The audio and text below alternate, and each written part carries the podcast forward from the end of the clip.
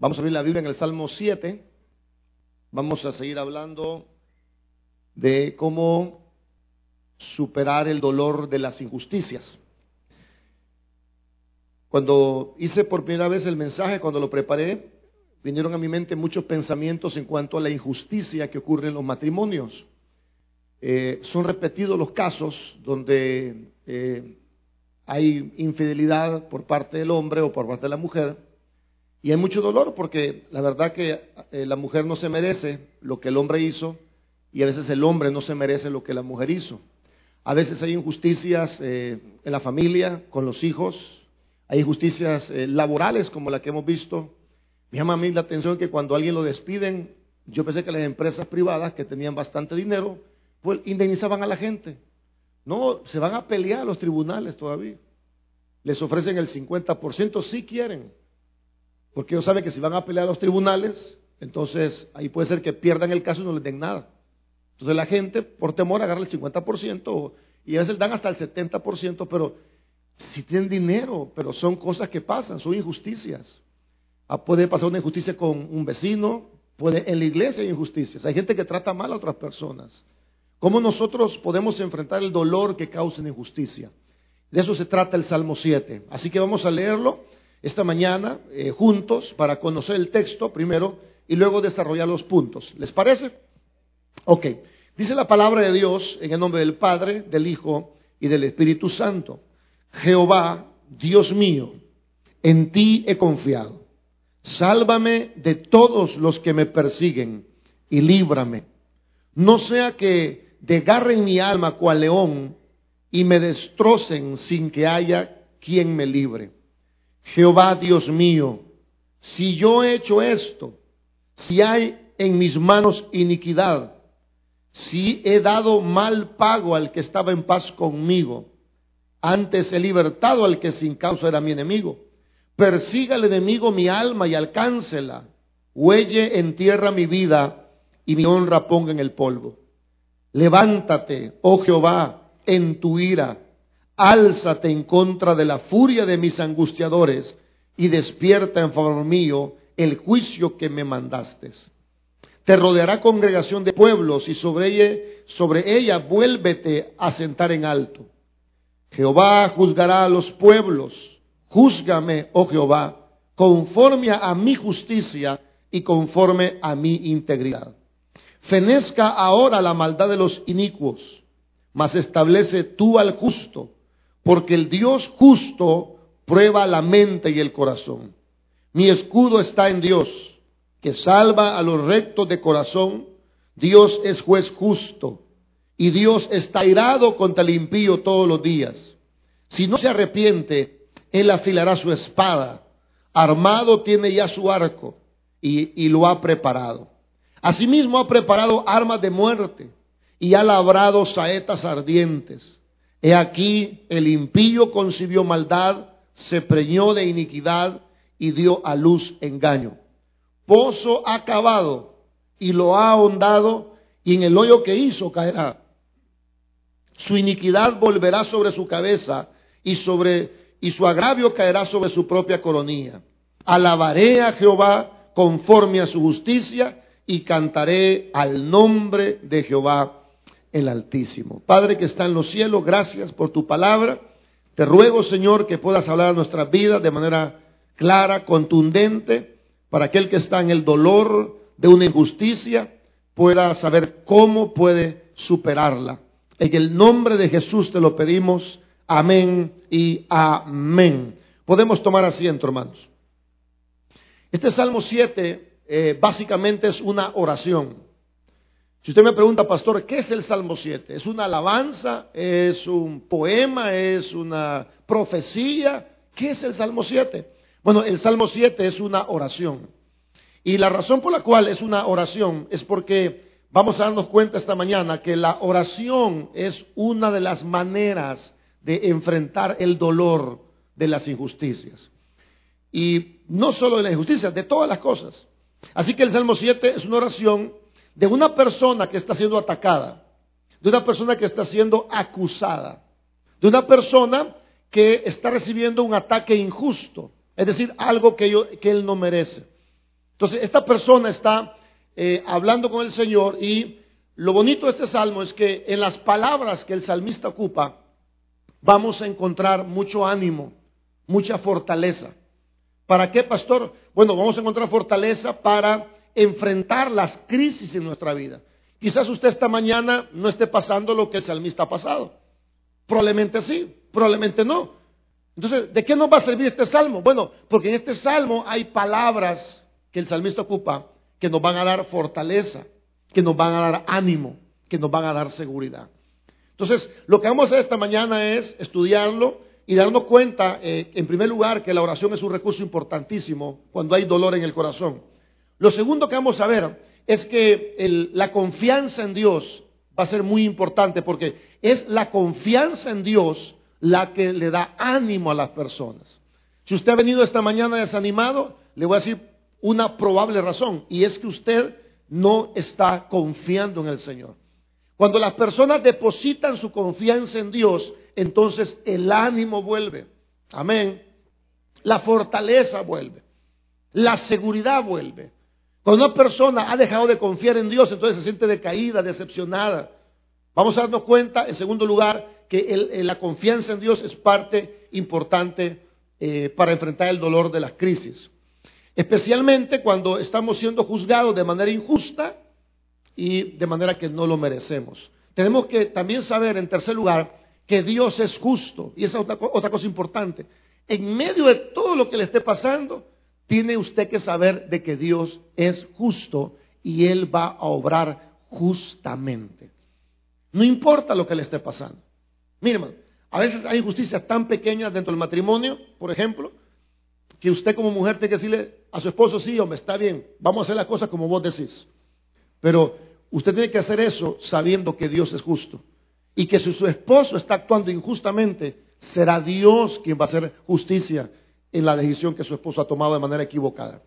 Así que la justicia de Dios es otra manera de enfrentar este dolor. Así que vamos a estudiar estos versos. Vamos a ver el primer bloque. Eh, está en el verso 1 únicamente. Vamos a ver la primera idea. Dice, Jehová Dios mío, en ti he confiado. Sálvame de todos los que me persiguen y líbrame. No sea que desgarren mi alma cual león y me destrocen sin que haya quien me libre. Esta porción del verso 1 y 2, ¿de qué nos habla? Primera cosa que nos habla, la oración. ¿Qué está haciendo el salmista en este verso? ¿Qué está haciendo? Está orando, ¿verdad? ¿Y cómo sabemos que está orando? Porque está pidiendo algo, ¿verdad? Y se da cuenta que en el verso 1 el salmista está hablando con alguien. ¿Con quién está hablando el salmista? ¿Cuál es la primera palabra que menciona el verso 1? Ah, Jehová, Dios mío, ¿qué le dice? En ti he confiado. ¿Eso es una oración? Sí, ¿verdad? ¿Está orando o no está orando? Démonos cuenta que eh, lo que nos dice el verso 1 y el verso 2, en primer lugar, nos dice que el salmista está orando. Y está hablando con Dios, le está diciendo, Jehová, Dios mío, yo en ti he confiado. Esa es, esa es una buena manera de orar, ¿no les parece? Yo no sé cómo ora usted, pero puede tomar una idea esta mañana. Y cada vez que ore, dígale, Señor, Dios mío, yo en ti he confiado. Lo primero que encontramos en este salmo es la oración. El salmista acude a Dios en oración. Mire, hermano, yo no sé cómo está su vida de oración. Espero que esté bien. Pero si no está bien, por ahí usted tiene que empezar a superar el dolor. No lo va a superar en el culto porque el culto solo es un momento bonito donde Dios nos habla, donde Dios ministra. La alabanza estuvo muy bonita, la palabra de Dios es muy bonita, vernos es muy bonito, pero la realidad es cuando usted se va de la iglesia. Esa es la realidad. Y allá cuando usted se va de la iglesia, allá no voy a estar yo predicándole, no va a estar los hermanos, no va a estar esa música de fondo, no va a estar nada de eso. Lo que sí le va a ayudar a usted en su vida es que usted cultive una vida de oración. Por eso eh, nosotros estamos orando todos los días a las 6 de la mañana. Usted debería venir a la oración. Usted debería estar aquí. No es una opción, usted debería estar en este lugar. Los martes, por ejemplo, estamos orando también a las 6 de la tarde. Usted debería estar en la oración. Pero lamento mucho que, que hay personas que deberían estar aquí y no están, hermanos. Amén. O sea, ¿cómo vamos a superar esto? Porque hay que salir adelante, ¿no les parece? ¿Cómo lo vamos a superar? Bueno, hermano, ahí está un recurso maravilloso, es la oración. El salmista está diciéndole Jehová, yo en ti confiado, sálvame de lo que persiguen, líbrame, no sea que me desgarren mi alma cual león o me destrocen sin que haya quien me libre. Entonces, la oración es importante. Lo segundo que vemos en el verso 1 es la confianza en Dios. dice, el verso 1, Jehová en ti he cuál, sería la segunda manera de enfrentar el dolor de una crisis, el dolor de una injusticia? El primero dijimos es la oración. Lo segundo que le puedo decir, hermano, es que lo segundo que vamos a necesitar esta mañana es que confiemos en el Señor. Bueno, si usted no desarrolla su confianza en Dios, va a ser bien difícil que usted supere su dolor. Pastor, ¿qué es la confianza en Dios? Bueno, es que usted descanse en Dios. Es de que usted acepte lo que Dios ha permitido en su vida. Eso es confiar en Dios, que usted diga, bueno Señor, yo no entiendo por qué pasa esto, pero yo acepto lo que tú has permitido. Y yo sé que aunque no lo entienda, tú estás obrando a través de esta situación. Porque hermano, déjeme decirle que Dios está obrando a través de esa situación. Nada pasa sin que Dios no lo permita. Pastor, pero lo que yo estoy pasando es por mi desobediencia. Aún en la desobediencia actúa del Señor. Porque Dios trabaja con tu obediencia y Dios trabaja aún con tu desobediencia. Es decir, cuando usted está pagando las consecuencias de algo, aún ahí Dios está obrando porque Dios ha dicho, nunca te dejaré y nunca te desampararé. Es decir, aunque usted esté pagando una consecuencia, aún en eso Dios está obrando. Ahora, en el caso salmista no es el caso este. Él es, una persona íntegra, inocente. No es el culpable, pero aunque usted, pero pastor, si yo no soy el culpable de esto, bueno, aunque usted no sea el culpable, Dios está obrando aún que usted no es la persona responsable. ¿Qué debemos de hacer nosotros? Bueno, el salmista dice, Señor, yo en ti he confiado. ¿En quién debe estar nuestra confianza? En el Señor. Miren, muchas mujeres, por ejemplo, ponen la confianza en el esposo. Y no es que hable más de los esposos, porque yo soy uno también de ustedes. Pero no hay cosa peor que usted ponga su confianza en su esposo. Su esposo es muy buena gente, es cristiano, ama a Dios. Pero la confianza nuestra debe estar en el Señor. Si la mujer confía en Dios, entonces el matrimonio va a funcionar perfectamente. Amén. Y hay hombres que ponen la confianza en su mujer que levantan a la mujer un gran pedestal, hermano. Yo no digo que no se lo merezca. Yo no digo que su mujer es mala. Es más, su mujer es muy buena. Cuídela, por cierto, ya no hay de esas. Se acabó la, producción de esas mujeres, ya las nuevas no están saliendo igual. a menos que estén en Cristo, perdón, a menos que estén en Cristo. No me den con esos ojos, por favor. O sea, no es que la mujer sea mala, es que nosotros no podemos esperar que nuestra mujer llene lo que solo Dios puede llenar en nuestro corazón nuestra confianza debe estar puesta en Dios. No puede usted confiar en sus hijos porque sus hijos se van a casar, se van a ir, van a crecer, lo van a dejar. Esa la, es, la Biblia dice, el hombre dejará a quién? Hijo, ¿por qué te vas? Porque así está escrito, hermano. Cuando yo me casé, yo lo único que, fíjese que yo trabajé seis años en San Jacques, ganaba súper bien, ganaba arriba de mil dólares. Y lo único que compré en seis años de trabajo, lo único que compré fue una cama. Pregúnteme qué hice el pisto a saber que lo hice. Y salí con una deuda como de, 10 mil dólares. Pero es otra historia. Cuando iba sacando la cama de la casa de mi mamá, mi mamá me dijo, me has metido una puñalada en el corazón. Me Yo con la cama así, sí, mamá. O sea, usted no puede confiar en sus hijos. Sus hijos son buenas personas, la aman, pero la confianza nuestra debe estar en el Señor. Usted no puede confiar en el pastor. Claro, tengo cara de bueno, pero usted no puede confiar en mí. Yo, yo le puedo fallar a usted. A veces la gente tiene altas expectativas de mí. Baje esas expectativas, porque yo no soy su pastor. Jehová es su pastor. Y la Biblia dice que si Jehová es su pastor, nada le va a faltar. Amén. Claro, yo tengo que ayudarle tengo que hacer mi parte. No me estoy excusando. Simplemente le estoy diciendo que ponga su confianza en Dios. Amén. No, no es en sus padres, no es en su madre, no es en sus hermanos, no es en los hermanos de la iglesia, no es en el pastor, sino en Dios. ¿Qué es confiar? Es descansar de que Dios tiene el control de todo lo que está pasando en su vida. ¿Cómo manifiesto que confío en Dios? ¿Cómo lo manifiesto? Cuando yo oro, manifiesto que confío en Dios. Cuando vengo a la iglesia, manifiesto que confío en Dios. Cuando leo mi Biblia, estoy manifestando que confío en Dios. Ahora, no me diga que usted confía en Dios y no viene. No me diga que confía en Dios y no lee su Biblia. No me diga que confía en Dios y no está orando. Ahora, ¿qué, debemos de confiar? Bueno, debemos de confiar de que la salvación viene de Él, que la liberación viene del Señor. Ahora, vamos al verso 3, ahí encontramos otras ideas. Hablé de la oración, hablé de la confianza. Vamos a otras ideas más, si son tan amables. El verso 2, hay, dos cosas importantes. Dice el verso 2, no sea que, eh, me, no sea que desgarren mi alma, cual león, y me destrocen sin que haya quien me libre. Hermanos preciosos, yo quiero eh, que vea usted aquí en este pasaje, yo quiero que vea la capacidad, escúcheme esto, la capacidad destructiva que tienen los problemas. Para el salmista el problema era una persona, humana, física. Y él dice, Señor, líbrame y sálvame, no sea que mi enemigo me desgarre.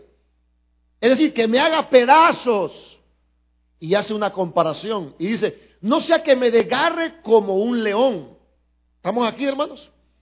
Note, por favor, la agresividad, la ferocidad, el poder destructivo que tiene un problema. Ahora, si yo veo este pasaje a la luz del Nuevo Testamento, me voy a dar cuenta que la imagen de un león se ocupa para hablar del diablo, ¿sí o no?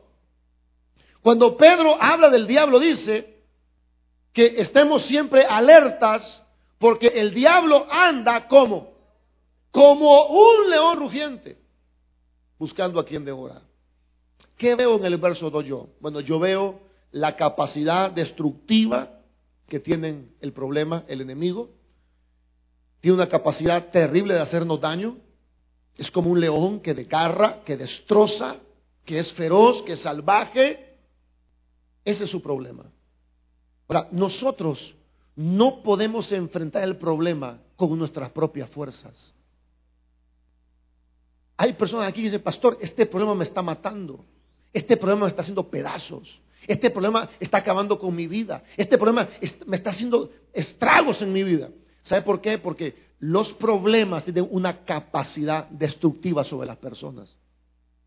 Y nosotros no podemos hacerle frente a eso. Es decir, la capacidad no está en nosotros. Seamos honestos.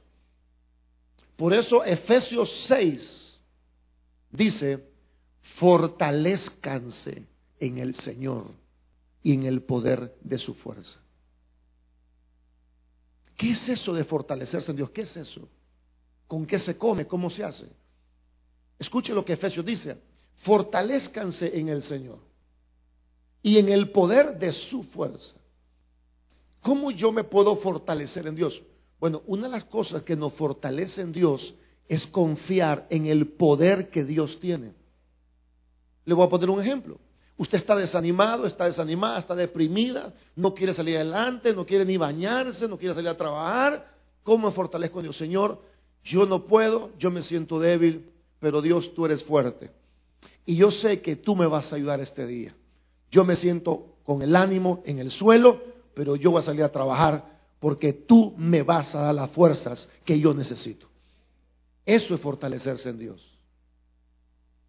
Cuando usted hace las cosas confiando no en su fuerza, sino en la fuerza del Señor. Por eso, hermanos, quiero decir algo, cuando usted enfrenta un problema, usted es totalmente vulnerable a los problemas. Usted es totalmente vulnerable al ataque de los problemas. Somos débiles, por eso el Señor dice, fortalezcanse en el Señor. ¿Qué, qué más puedo interpretar de esto? Que sin el Señor somos vulnerables ante estas situaciones. Por eso cuando usted esté pasando un problema es cuando más debe buscar fortalecerse en el Señor. Porque usted solito, de muy machito y muy machita, no lo va a lograr, hermano. No, nuestro enemigo es más grande y es más poderoso que nosotros, pero no es más grande y no es más poderoso que el Dios que estamos buscando esta mañana.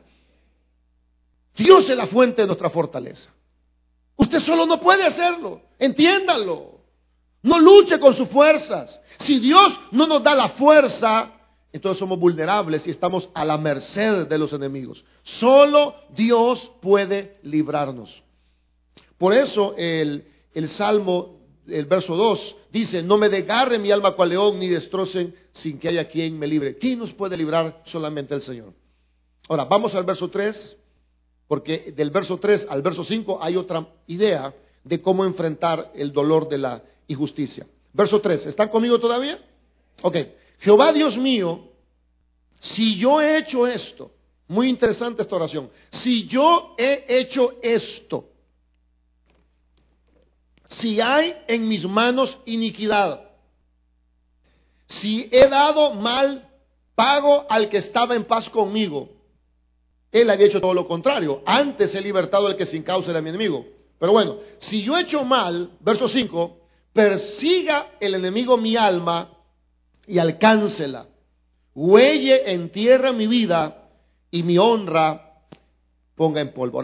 me gusta esto. Lo, lo tercero o lo cuarto, no sé por qué número voy, que nos va a ayudar a enfrentar el dolor es nuestra integridad.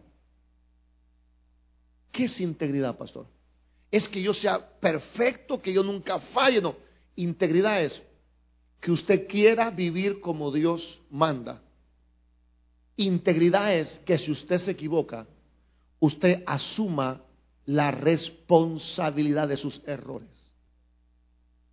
Hay un pastor eh, muy famoso que fue descubierto en una infidelidad matrimonial y él el día domingo se paró en su iglesia, una iglesia mm, bellísima, un pastor internacional, y se paró ese día domingo en su iglesia y dijo, señores, yo he cometido el pecado de infidelidad matrimonial el pastor era el fundador de la iglesia. El pastor era eh, quien empezó la iglesia, y la iglesia había florecido. Si yo le digo el nombre, usted sabe quién es. Y él dijo, yo he cometido infidelidad, así que yo me retiro de la iglesia y cedo mi espacio a otro, era una pastora, la verdad, a otra persona para que presida, porque yo no tengo la capacidad de presidir. Y se, se fue de la iglesia. Él era el fundador, él era el que empezó la iglesia, predicó en esa iglesia como creo que 15 o 16 años. Eso es integridad. Integridad no solo es que usted viva como Dios manda, sino que integridad es que cuando usted falla, usted también usted acepta la responsabilidad y las consecuencias de sus actos. Muchas veces nosotros no podemos superar el dolor porque no estamos siendo íntegros. ¿Qué dice el salmista?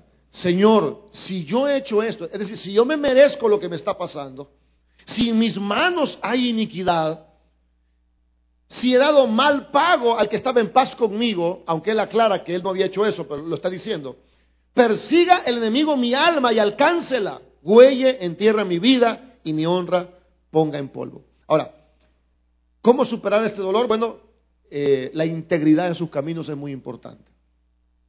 La integridad no es perfección. La integridad es que no significa que estamos libres del pecado. La integridad significa que yo trato de vivir bajo la palabra de Dios, pero también significa que yo acepto mi responsabilidad si yo he hecho algo. Mire, mucha gente no acepta.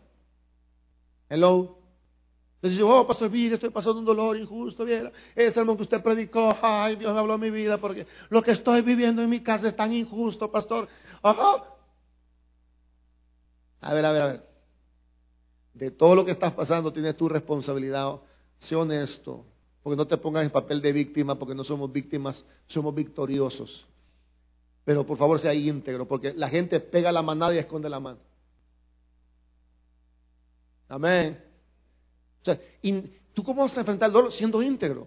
Y una de las cosas de ser íntegro es que tú aceptas las consecuencias.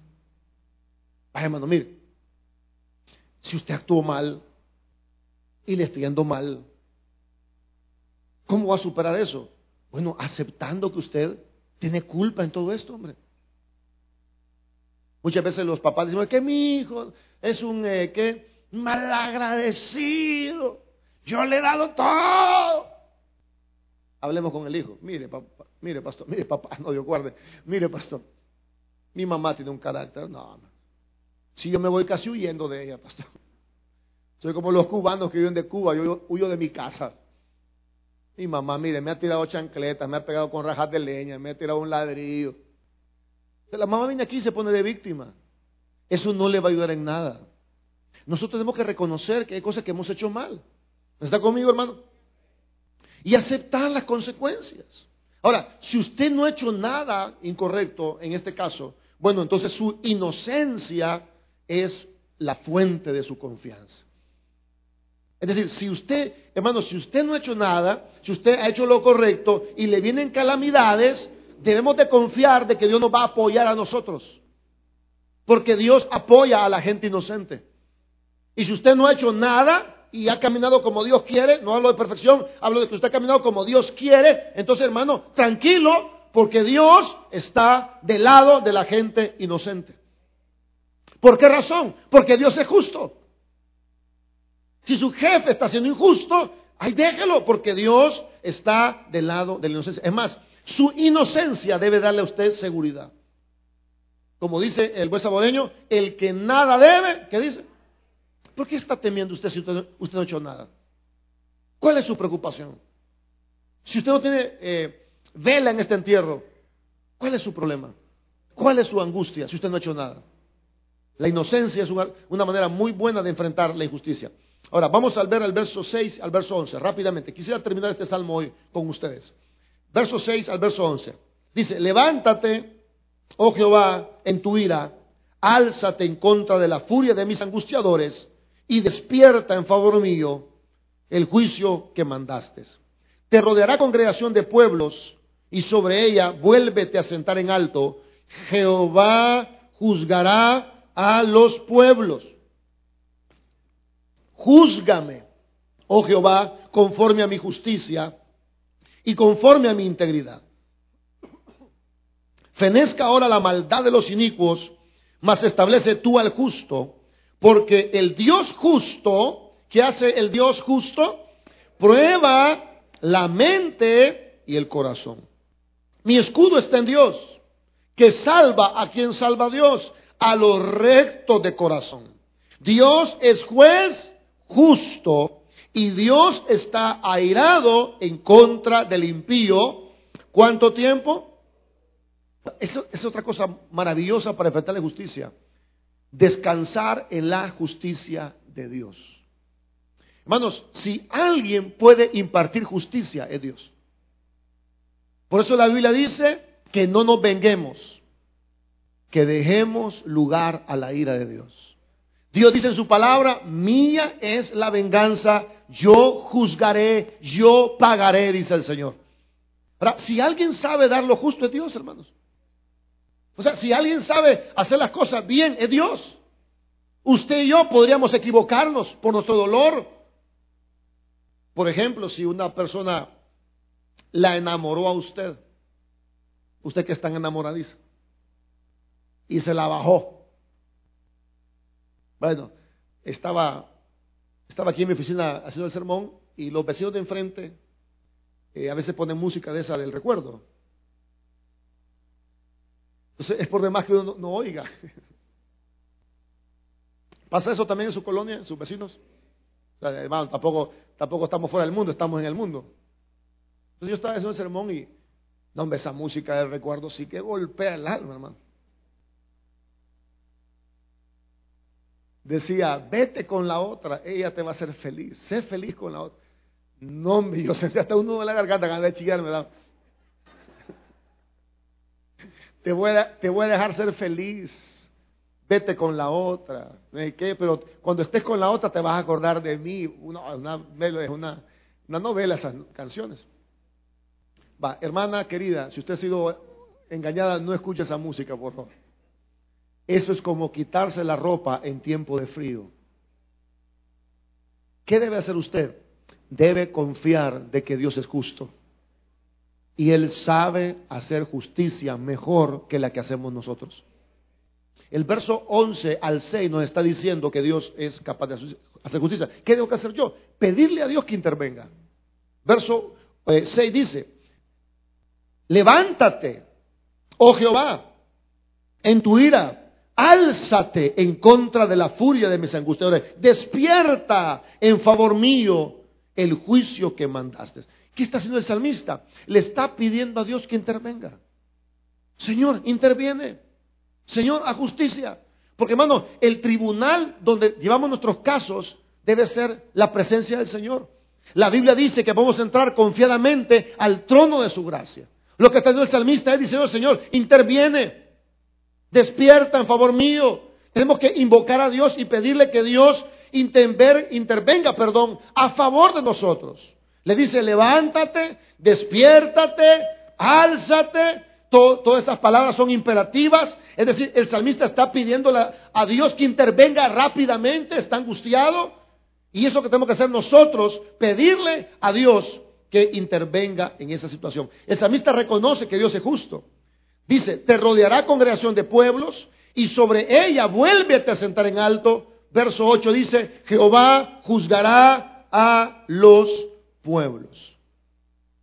¿Cómo Dios va a juzgar los pueblos de manera justa? Es decir, Dios va a hacer un juicio justo en nuestras situaciones. Verso 8 dice, juzgarás a los pueblos, júzgame, oh Jehová, conforme a mi justicia y conforme a la integridad de mis caminos. Fenezca ahora la maldad de los inicuos, mas establezcas tú al justo. Mire cómo menciona la palabra justo, la palabra integridad, la palabra juicio. Nos está diciendo que Dios es un juez justo. Fenezca ahora la maldad de los inicuos, establece tú al justo, porque Dios justo Mire cómo menciona la palabra justicia, porque Dios justo prueba la mente y el corazón. Por lo tanto, verso 10, mi escudo, mi protección, mi seguridad está en Dios, que salva a quienes, a los que son rectos de corazón. Todo eso tiene que ver con justicia. Verso 11 lo dice claramente. El verso 11 lo dice claramente, Dios es juez justo. Y Dios está irado contra el impío todos los días y eso nos habla de que Dios es justo. Ahí termino el verso 11. Ahora vamos al verso 12 al 16 que nos habla de que tenemos que confiar en la ley de la siembra y la cosecha. Verso número 12. Dice, si no se arrepiente, él afilará su espada, armado tiene ya su arco y lo ha preparado. Asimismo, ha preparado armas de muerte y ha labrado saetas ardientes. He aquí, el impío concibió maldad se preñó de iniquidad y dio a luz engaño. Atención con el verso 15. Pozo ha cavado y lo ha hondado y en el hoyo que hizo, ¿qué va a pasar? Su iniquidad, ¿qué va a pasar con la iniquidad del malo? Volverá sobre su cabeza y su agravio, la ofensa que te hizo, la humillación que te hizo, caerá sobre quién? Sobre su propia ¿De qué nos habla esto? Que toda la actitud, escúcheme esto, toda la actitud de odio que una persona tiene contra ti, que toda la injusticia que alguien ha hecho en contra tuyo, que todo el resentimiento que la gente tiene en contra tuyo, será para destrucción de ellos mismos, si no se arrepienten. ¿En qué tenemos que descansar esta mañana? En la ley de la siembra y la cosecha todo ese odio en contra suyo, toda esa amargura en contra suya, toda esa injusticia será de destrucción para las personas si esas personas no cambian de manera de ser. Amén. ¿Qué es cambiar? ¿Qué es arrepentirse? Le digo esto porque quizás aquí hayan sentadas personas que son los malos de la película y se están haciendo los buenos aquí sentados. ¿Podría pasar eso? Porque yo estoy hablando que el malo, que el injusto, y quizás el injusto está aquí sentado. Porque siempre pasa a veces que a veces el que viene al culto es el más injusto que el que no viene al culto.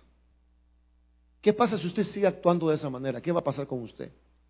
Que toda la maldad que está en su corazón le va a venir encima de usted. ¿Cómo evito que eso me ocurra? Si se arrepintiere.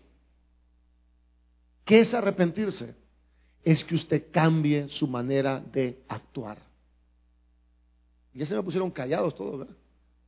Como que le estaba predicando los malos y no los buenos. Si usted es una persona injusta, si usted es una persona odiosa, amargada, si usted trata mal a la gente, la, única manera que usted se puede escapar de que Dios trate con usted o conmigo es que nos arrepintamos. Vea lo que dice el verso número 12. Si no se arrepiente, ¿qué sucede? Él afilará su espada, armado tiene ya su arco y lo ha preparado. Solo el arrepentimiento puede evitar algunas consecuencias de nuestra propia maldad. ¿Qué es el arrepentimiento? Es el cambio total de la dirección. Es decir, arrepentimiento. Hay gente dice, yo di, pastor, yo di un, yo di un giro de 360. Hermano, no diga eso porque yo estoy aquí y 360 es que volvió a quedar igual. No, el cambio que tiene que dar usted y yo es un cambio de 180. ¿De acuerdo? ¿Qué es arrepentirse? Que usted empiece a actuar de manera diferente. Amén. Solo un cambio radical en mi vida puede evitar la agonía y la autodestrucción. Muchas personas están destruyendo sus propias familias porque no quieren arrepentirse. Y mi hermano, esto de arrepentirse es complicado porque yo conozco gente que tiene 70 años y siguen siendo las mismas personas de siempre. ¿Conoce usted gente así?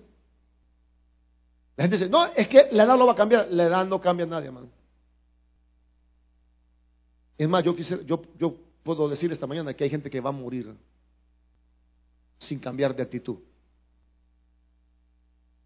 Y es por eso que la gente se destruye a sí misma, porque no quieren cambiar. Lo único que puede eh, sacarte del problema es un arrepentimiento.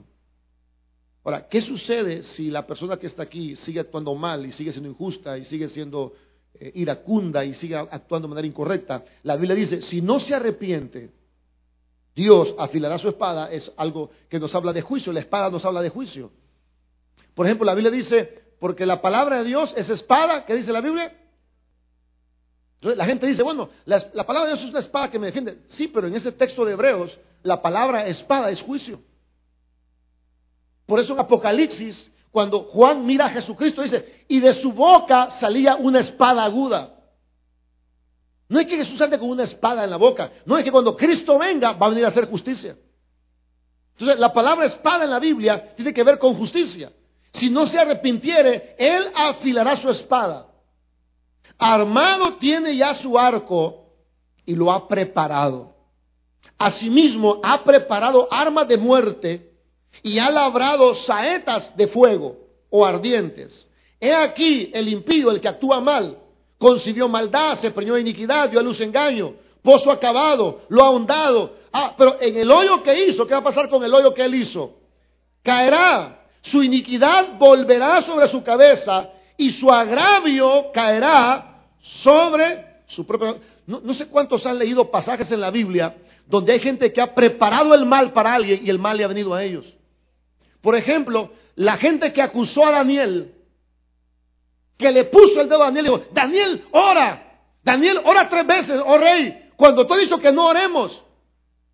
A Daniel lo meten al foso de los leones y no le pasa nada. La, la Biblia dice que el rey mandó a echar a la gente que lo había acusado a Daniel. Y el mismo foso de leones que había preparado para Daniel fue el mismo foso de leones donde cayó esta gente.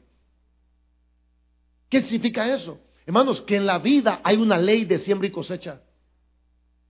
Si quiere verlo de otra manera, cada acción que hacemos es como un boomerang que tiramos. Si su acción es buena, le regresa algo bueno. Si su acción es mala, le regresa algo malo. Y si usted le ha hecho algo malo, no se preocupe. Es cuestión de tiempo en que la gente que hizo mal, el mal le vuelva sobre sus cabezas. Por eso no, no tenemos que hacer nada malo, porque si hace algo malo, le viene lo malo para usted.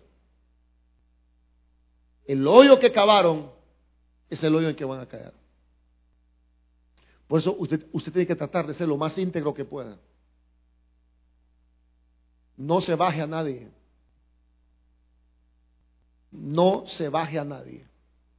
Porque se lo van a bajar. Como que dos y dos son cuatro y cuatro dos. Y cuatro y dos son ocho y ocho, ocho, ocho, ocho, dieciséis. Me equivoco siempre en esa parte. no engaña a nadie, no anda enamorando a gente si usted no está, si usted no quiere casarse, ¿por qué le enamora? Hello. De las cosas en el precio justo. No ande tirando habladas. No sea violento. Porque mire, hay gente que es violenta con quien no le puede responder la violencia. ¿Se ha fijado? Que son bien machitos. Los hombres le pegan a la mujer. ¡Cállate, desgraciada! Y usted le pregunta al hombre, ¿por qué le pegó? El pastor, no me puedo contener. Ah, pero ¿por qué no le pasa lo mismo con los soldados que están ahí abajo? Ahí sí como que te vino el don de continencia, como que te vino la mansedumbre. Hay gente que se opone con que no le pueda dar respuesta. Pero la vida es como un boomerang. Tú quizás no le puedes dar respuesta, pero Dios se va a encargar de que esa mala acción que hizo contigo, Dios le mande la respuesta. Su maldad caerá sobre su coronía. Por eso nosotros tenemos que ser gente de paz, hermanos. Amén. Fíjese que muchas veces los hombres cuando son jóvenes tratan mal a su esposa. Son terribles. Y en la vejez el hombre paga sus consecuencias. ¿Se ha fijado cómo las mujeres quedan bien enteritas? Y los hombres quedamos bien reventados, hermano. Bueno, tiene, razón eso porque el hombre como que se esfuerza más físicamente. El trabajo de la mujer es más, emocional y más intelectual. usted ve las parejas, el hombre está reventado y la mujer bien paradita, así como que aguanta otro round más. ¿vea? ¿Eso pasa o no pasa eso? ¿Cómo vivió el hombre? ¿Cómo vivió la mujer?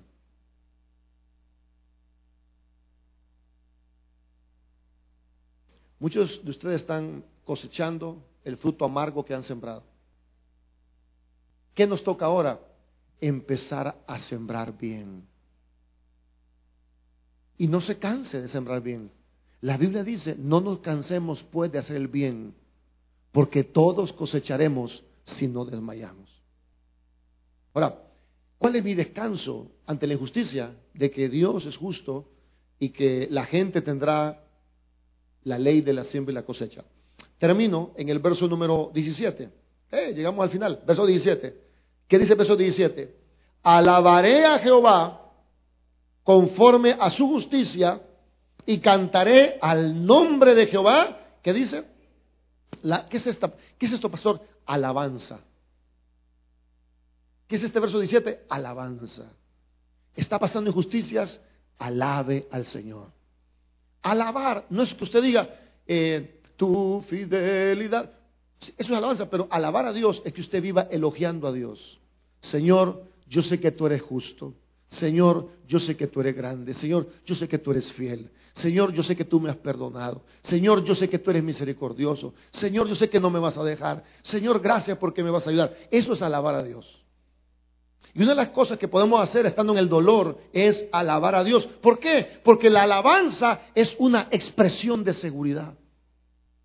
Por eso cuando usted se involucra en la alabanza, cuando usted canta y alaba, sobre todo cuando usted alaba la justicia de Dios, eso le da seguridad a usted. Cuando usted canta acerca de la fidelidad de Dios, eso le da confianza a usted. Y por otro lado, la alabanza es algo que honra mucho al Señor nuestras quejas y nuestros lamentos no honran a Dios. Lo que honra a Dios es nuestra adoración en medio de nuestro dolor. Eso es lo que honra al Señor. Cuando usted alaba al Señor, alabe a Dios porque Él es justo, porque Él va a intervenir en su situación, porque Él es el Altísimo, Él está por encima de todo. La alabanza es porque Dios es mayor que todos nuestros enemigos.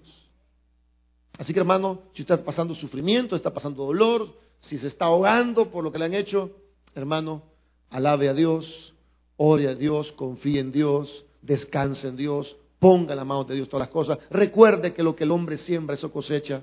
Y también recuerde que Dios está por encima de todas nuestras situaciones. Démosle un fuerte aplauso al Señor. Amén.